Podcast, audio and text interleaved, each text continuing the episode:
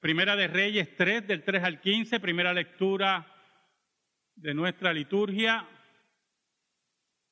Mas Salomón amó a Jehová, andando en los estatutos de su padre David, solamente sacrificaba y quemaba incienso en los lugares altos. E iba el rey a Gabaón porque aquel era el lugar alto principal y sacrificaba allí mil holocaustos, sacrificaba a Salomón sobre aquel altar.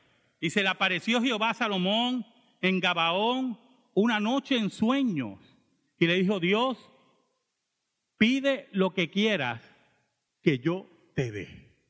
Y Salomón dijo, tú hiciste gran misericordia a tu siervo David, mi padre, porque él anduvo delante de ti en verdad, en justicia y con rectitud de corazón para contigo.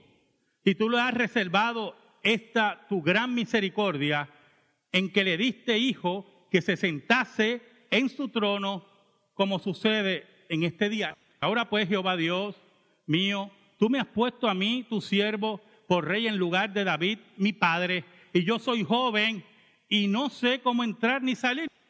Y tu siervo está en medio de tu pueblo, al cual tú escogiste, un pueblo grande que no se puede contar ni enumerar por su multitud. Da pues a tu siervo corazón entendido para juzgar a tu pueblo y para discernir entre lo bueno y lo malo, porque ¿quién podrá gobernar este tu pueblo tan grande? Y agradó delante del Señor que Salomón pidiese esto. Y le dijo Dios, porque has demandado esto y no pediste para ti muchos días, ni pediste para ti riqueza, ni pediste la vida de tus enemigos, sino que demandaste para ti inteligencia para oír juicio. He aquí, lo he hecho conforme a tus palabras. He aquí que te he dado corazón sabio y entendido, tanto que no ha habido antes de ti otro como tú, ni después de ti se levantará otro como tú. Y aún también te he dado las cosas que no pediste, riquezas y gloria, de tal manera que entre los reyes ninguno haya como tú en todos tus días. Y si anduvieres en mis caminos, guardando mis estatutos y mis mandamientos como anduvo David tu padre, yo alargaré tus días. Cuando Salomón despertó, vio que era sueño y vino a Jerusalén y se presentó delante del arca del pacto de Jehová y sacrificó holocaustos y ofreció sacrificios de paz e hizo también banquete a todos sus siervos. Primera de Reyes 3, del 3 al 15, primera lectura. Salomón llega al trono de Israel en un reino unificado, en un reino que su padre, protegido por Dios, había administrado y lo había llevado a paz. David tenía muchos enemigos, pero ninguno lo pudo tocar. Cuando Salomón llega al trono, conoce a esos enemigos. Y antes de ejecutar muchas de sus obras, Salomón se encarga de esas personas. Ahora, había algo muy interesante en este rey. Salomón siendo un joven, no se entregó al reinado en soberbia, sino que tenía un temor a Dios y un cuidado que la administración del reino fuera correcta. Por lo tanto, Salomón estableció una prioridad, que no importando que el reino que él recibió, lo recibió en buena lid, no importando que era de la casa de David y que el reino estaba unificado, Nada de eso subió a su corazón. Él quería darle la gloria a Dios y que hubiera una administración correcta del reino de Israel. Él tenía una prioridad importante en su vida. Oramos. Te damos gracias, Señor, por todas tus bendiciones. Perdónanos porque te hemos sido infiel, pero tú permaneces fiel. Escóndenos bajo la sombra de la cruz y que tu nombre sea proclamado y que tu palabra llegue al corazón de tu pueblo. Por Cristo Jesús. Amén ¿Sabe la descripción de Salomón en los primeros versículos de este capítulo 3? Es de un hombre temeroso a Dios. El versículo 3 y 4 dice, mas Salomón amó a Jehová andando en los estatutos de su padre David, solamente sacrificaba y quemaba incienso en los lugares altos, que eran centros de adoración al aire libre, hermano. Allí estaba Salomón adorando a Dios, solamente al Dios verdadero, al Dios que su padre le había enseñado. Que su padre le había modelado. Haciendo la labor que cada padre tiene que hacer con su hijo, que es enseñarlo en el temor de Dios y en el camino de Dios y entregarle su hijo a Dios. Así hizo David. Por eso el versículo dice que andando en los estatutos de su padre, David. En el temor que sembró David en el corazón de Salomón. Y posiblemente pensemos cómo posteriormente Salomón desechó en gran medida esos preceptos. Y él lo reconoció al final de su vida. Porque hermanos, nosotros tenemos una responsabilidad con nuestros hijos de enseñarlos y educarlos en el temor de Dios. Pero en la última instancia, Dios es el que cambia los corazones. Nosotros no podemos cambiar el corazón de nuestros hijos.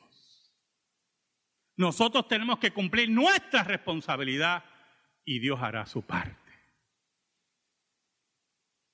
Por eso es que Salomón comienza su reinado en el temor de Dios, quemando sacrificios, adorando al Dios verdadero. Mire cómo dice, mas Salomón amó a Jehová era un hombre amante del Dios verdadero, de entrega total, de práctica total. Su prioridad era Dios. Su vida era Dios. Versículo 4, vuelvo a decir, e iba el rey a Gabaón porque aquel era el lugar alto principal y sacrificaba allí mil holocaustos sacrificaba a Salomón sobre aquel altar. Mire qué cosa increíble.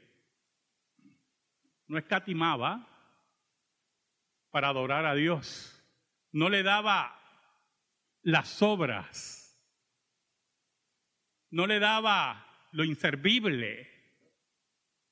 No le daba de las pocas fuerzas. Salomón le daba la excelencia. Y él sabía que como rey tenía la capacidad de entregar mil holocaustos. Oye, no estaba sumando y restando, bueno, pero mil holocaustos puede, puede costar. Eh, no, no estaba con eso. Estaba en la entrega total, dándole lo mejor a Dios, porque Dios nos exige lo mejor. Ahora, en la práctica litúrgica, Salomón le daba lo mejor a Dios. Y el escritor de Reyes, los escritores de Reyes, de Primera de Reyes, profundizan en la psiquis de Salomón, en el corazón de Salomón, y dicen que Salomón amaba a Jehová. Y esto es muy importante, yo hermano. Porque usted puede venir aquí todos los domingos, o me viene los jueves a estudiar la escritura. Puede tener alguna práctica regular, continua, litúrgica. Pero la pregunta es, ¿amas a Dios? ¿Amas al Dios verdadero? ¿Tu vida está rendida a Él? Por lo tanto, cuando los autores nos hablan de que Salomón amaba a Jehová, trascendían la práctica litúrgica para entrar en el corazón del rey. Pero aún más, nos llevan a la cámara del rey, al cuarto del rey. Mire qué interesante. Mire el versículo 5. Y se le apareció Jehová a Salomón en Gabaón una noche en sueños y le dijo, Dios, pide lo que quieras que yo te dé. Hermano, qué pregunta, ¿verdad? Pide lo que quieras. Imagínese que Dios le diga a usted, pide lo que quiera. Piense rápido, ¿qué usted pediría? Si pensó en algo material, tenemos que hablar. Pide lo que quieras. ¿Qué prioridad hay en tu vida?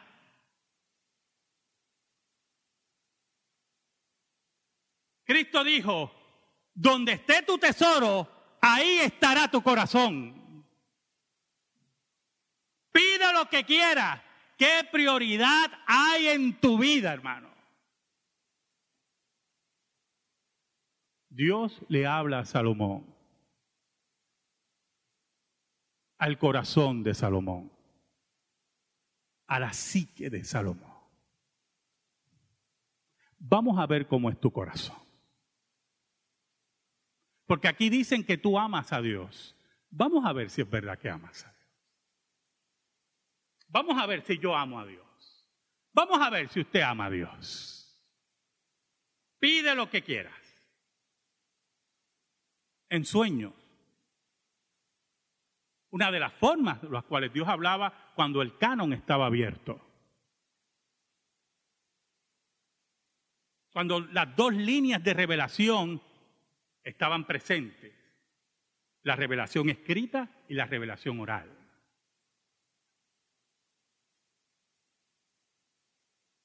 Por sueño. Todos nosotros aquí hemos soñado. Los otros días yo me levanté, ¿verdad? En mi casa y fui a donde mi esposa y le digo, oye, tuve un sueño loco que no ni lo entendí. Y todos hemos tenido sueños locos, porque sí son los sueños, ¿verdad? Nuestro inconsciente entonces toma control y empezamos a soñar cosas. Y posiblemente, si hemos tenido un problema muy reciente, de eso soñamos. Y si nos acostamos con hambre, posiblemente soñamos con comida. Y usted se ríe porque es verdad. Los sueños son... Entonces, algunas veces son tan extraños que el psicoanálisis con sus mentiras introduce interpretación de sueños. Freud y el psicoanálisis, Freud escribió hasta un libro de interpretación de sueños. Y ahí creó todo ese mundo de la locura del psicoanálisis.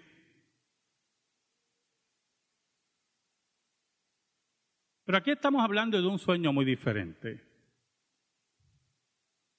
Es un sueño de revelación, hermano, donde Dios toma el control de la persona en su sueño y establece un diálogo racional. Establece un diálogo racional en el sueño. Porque lo que se busca con el sueño es que Dios hable, que Dios revele,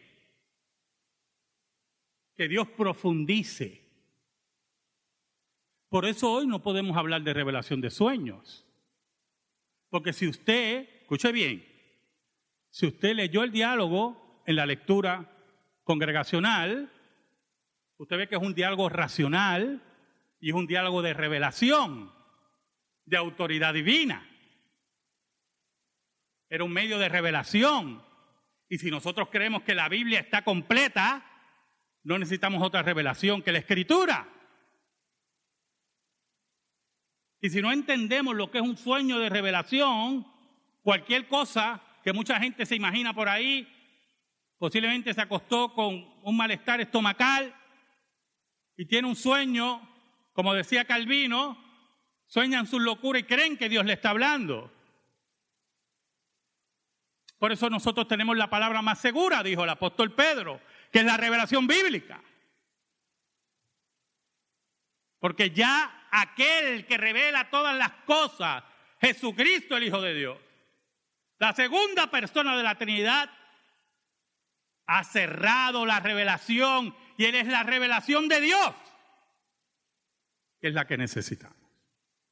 Por eso es muy importante, hermano, que usted entienda lo que es un sueño de revelación. Muy importante.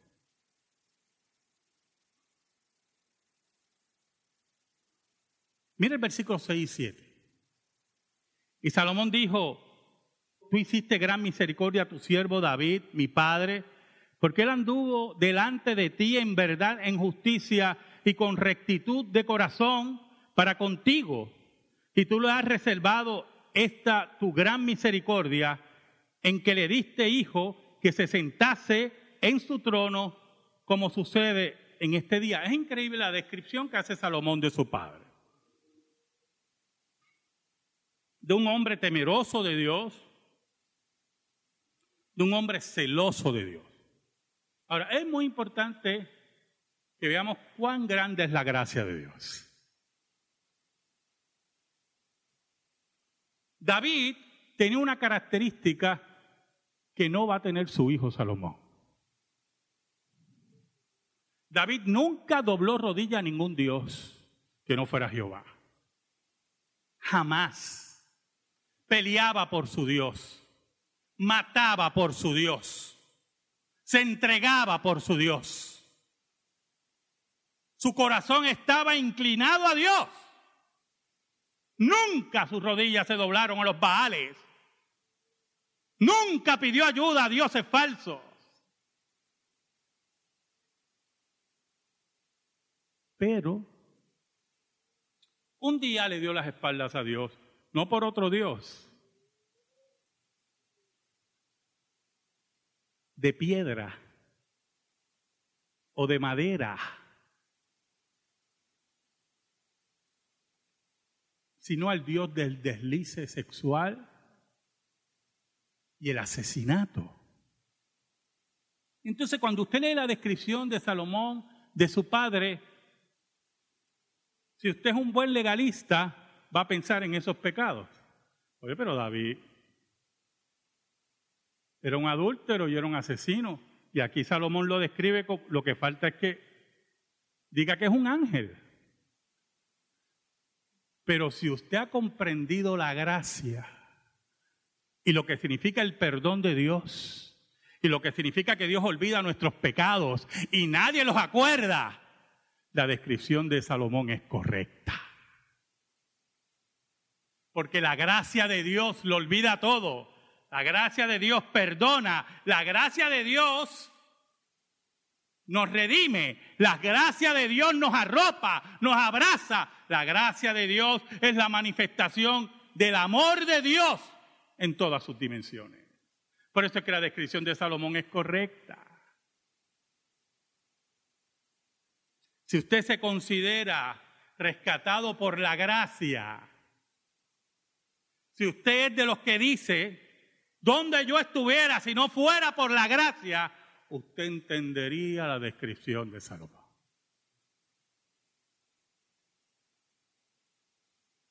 Pero si usted es de los que señalan la paja en el ojo ajeno, si usted es los que se cree prepotente o más alto espiritualmente que otros, recordará los pecados que Dios ya no recuerda.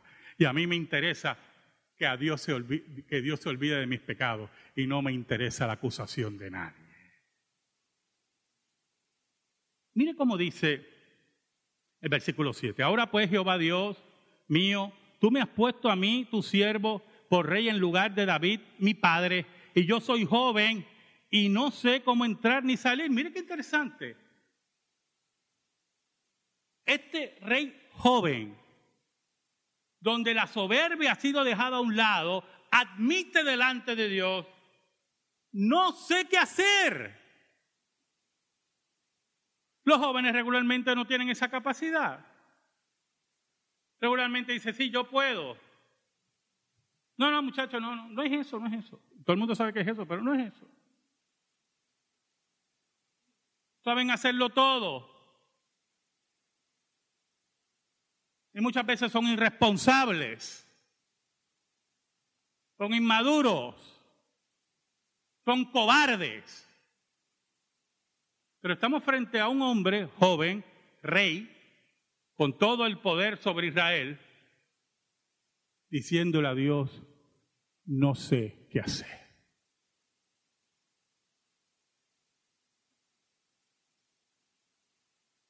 Qué importante decirle a Dios, hermano, muchas veces, no sé qué hacer. Porque si la prioridad en nuestra vida es Dios, sabremos decirle muchas veces, Señor, no sé qué hacer. No tengo la habilidad me enfrento a este problema y no sé resolverlo. Guíame, Señor. No voy a huir del mismo, porque eso sería cobardía, pero dame la sabiduría para enfrentarlo.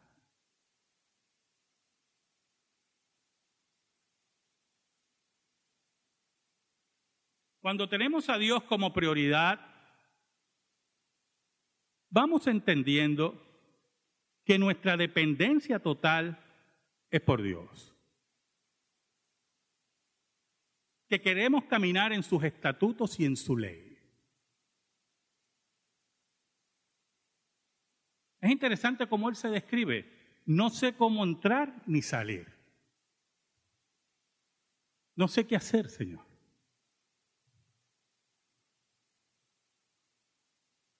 Mire cómo dice el versículo 8 y tu siervo está en medio de tu pueblo, al cual tú escogiste, un pueblo grande que no se puede contar ni enumerar por su multitud.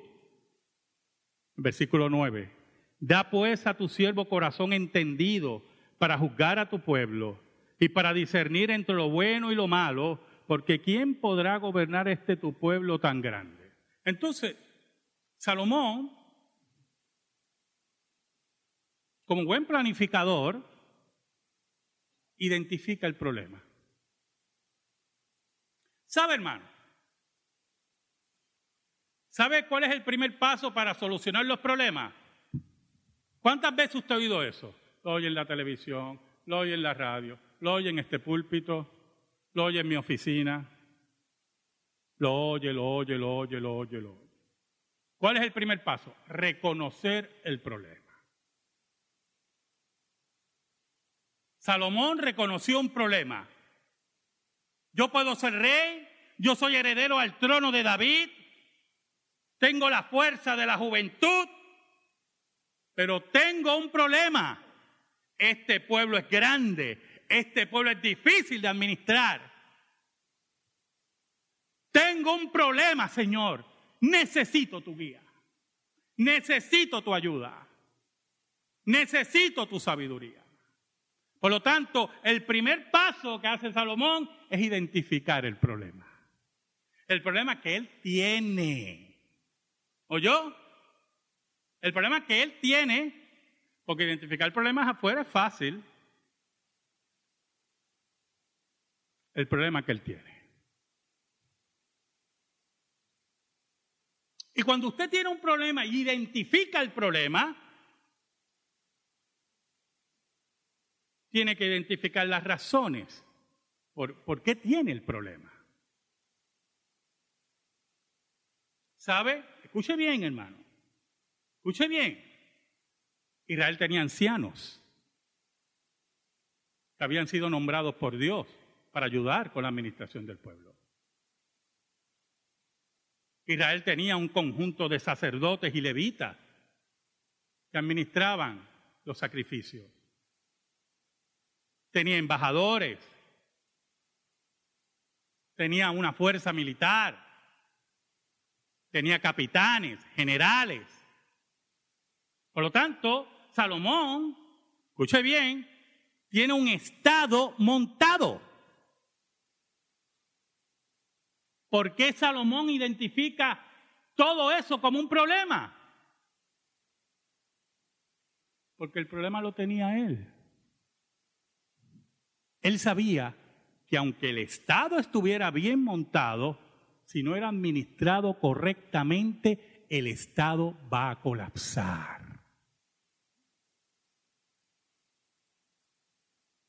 Usted tiene en su casa, piense, su esposa trabaja, usted trabaja, tiene unos ingresos planificados, tienen buenas entradas, pero el éxito de su hogar va a ser la buena administración del hogar, no importa la cantidad de dinero que entren, porque si usted mal administra el dinero, no importa las cantidades, su hogar va a colapsar. Por lo tanto, Salomón lo sabía.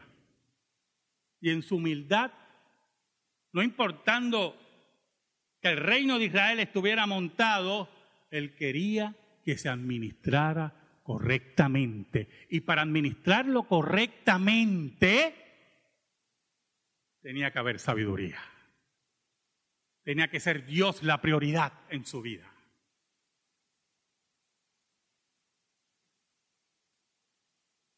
Interesante,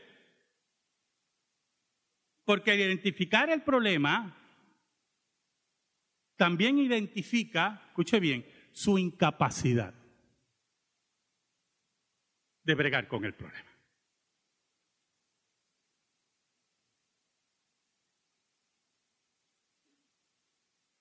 Muchos de sus problemas, muchos de mis problemas, su solución está en orar y esperar.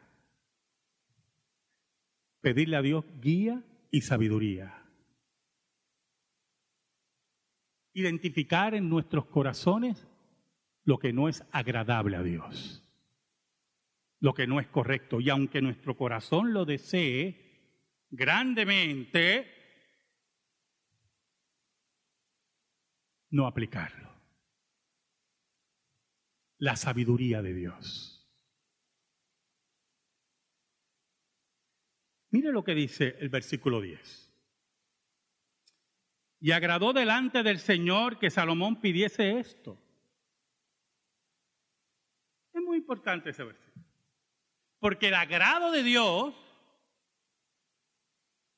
lo que quiere decir el texto, es que era de gran envergadura. Dios se alegró en demasía por lo que pidió Salomón.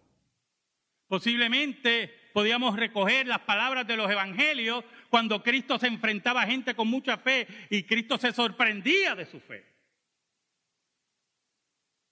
Dios estaba muy contento con Salomón por su humildad, por su entrega y por declarar que estaba incapacitado. Ayúdame, Dios. Dame sabiduría en esta hora. Mira el versículo 11. Y le dijo Dios, porque has demandado esto y no pediste para ti muchos días, ni pediste para ti riquezas, ni pediste la vida de tus enemigos, sino que demandaste para ti inteligencia para oír juicio Salomón pudo haber pedido todo lo que Dios dice. Salomón pudo haber pedido la muerte de sus enemigos. ¿Quién quiere tener enemigos molestándolo? ¿Quién quiere tener estrechez económica? ¿Quién quiere problemas administrativos? Salomón pidió sabiduría, porque tenemos que entender que si somos sabios para la gloria de Dios, escuche bien, para la gloria de Dios, sabremos bregar con nuestros enemigos. Que si somos sabios para la gloria de Dios, aún en la estrechez económica sabremos administrar el dinero. Si somos como dijo Cristo, buscate el reino de Dios primeramente y todo lo otro será añadido. Vamos a entender que la sabiduría de Dios nos invita, en última instancia, a desmayarnos en Dios, a rendirnos en los brazos de Dios. Versículo 12 dice, he aquí, lo he hecho conforme a tus palabras. He aquí que te he dado corazón sabio y entendido, tanto que no ha habido antes de ti otro como tú, ni después de ti se levantará otro como tú. Y aún también te he dado las cosas que no pediste, riquezas y gloria, de tal manera que entre los reyes ninguno haya como tú en todos tus días.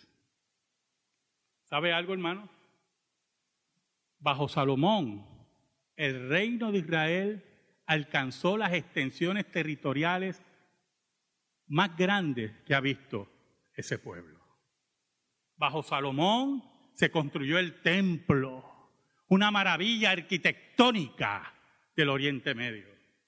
Bajo Salomón el pueblo prosperó, el pueblo siguió hacia adelante.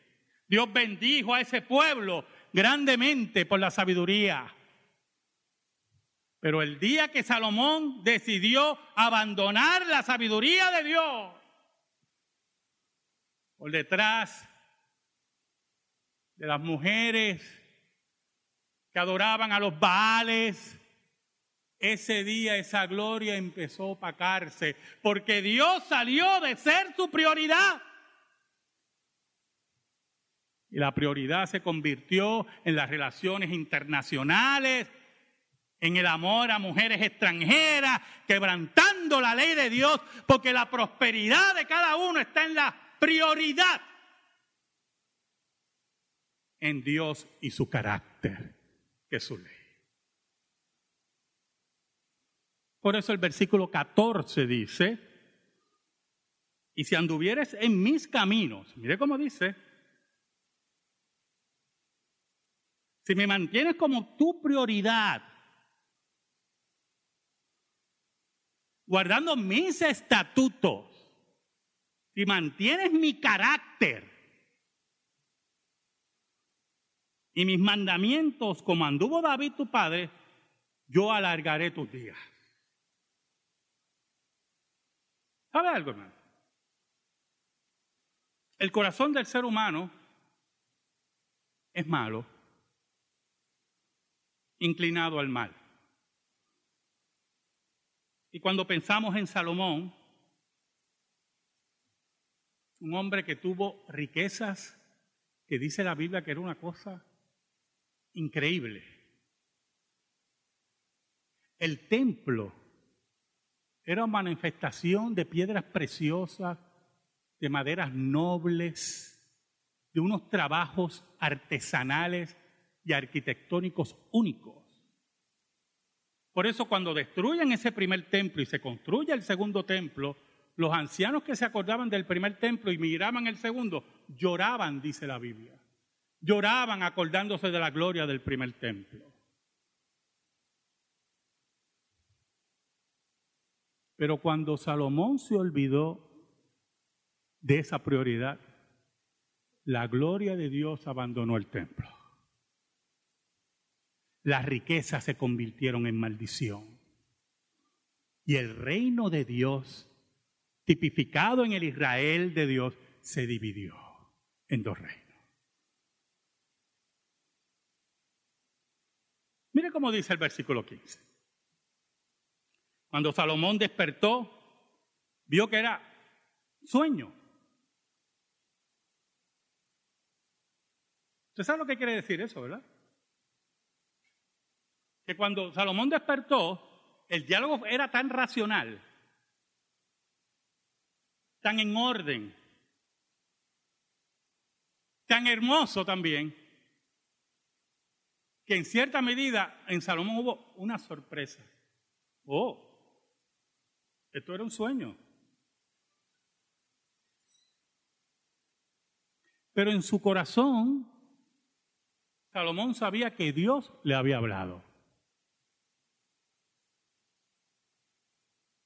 Y por eso el versículo 15 dice, y vino a Jerusalén y se presentó delante del arca del pacto de Jehová y sacrificó holocaustos y ofreció sacrificios de paz e hizo también banquete a todos sus siervos.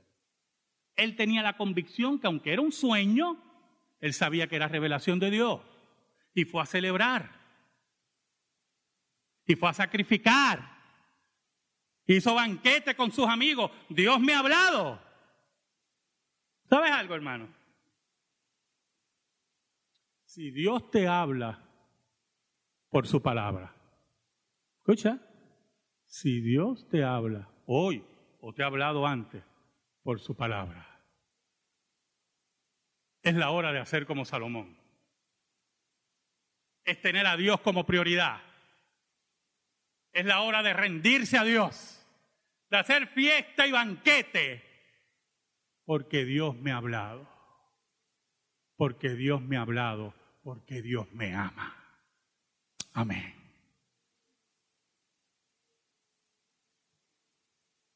Gracias te damos, Señor. Y te pedimos, Señor, en el nombre de Jesús, que tu palabra quede en nuestra vida y en nuestro corazón. Por Cristo Jesús. Amén. Amén. Estamos en silencio, hermano.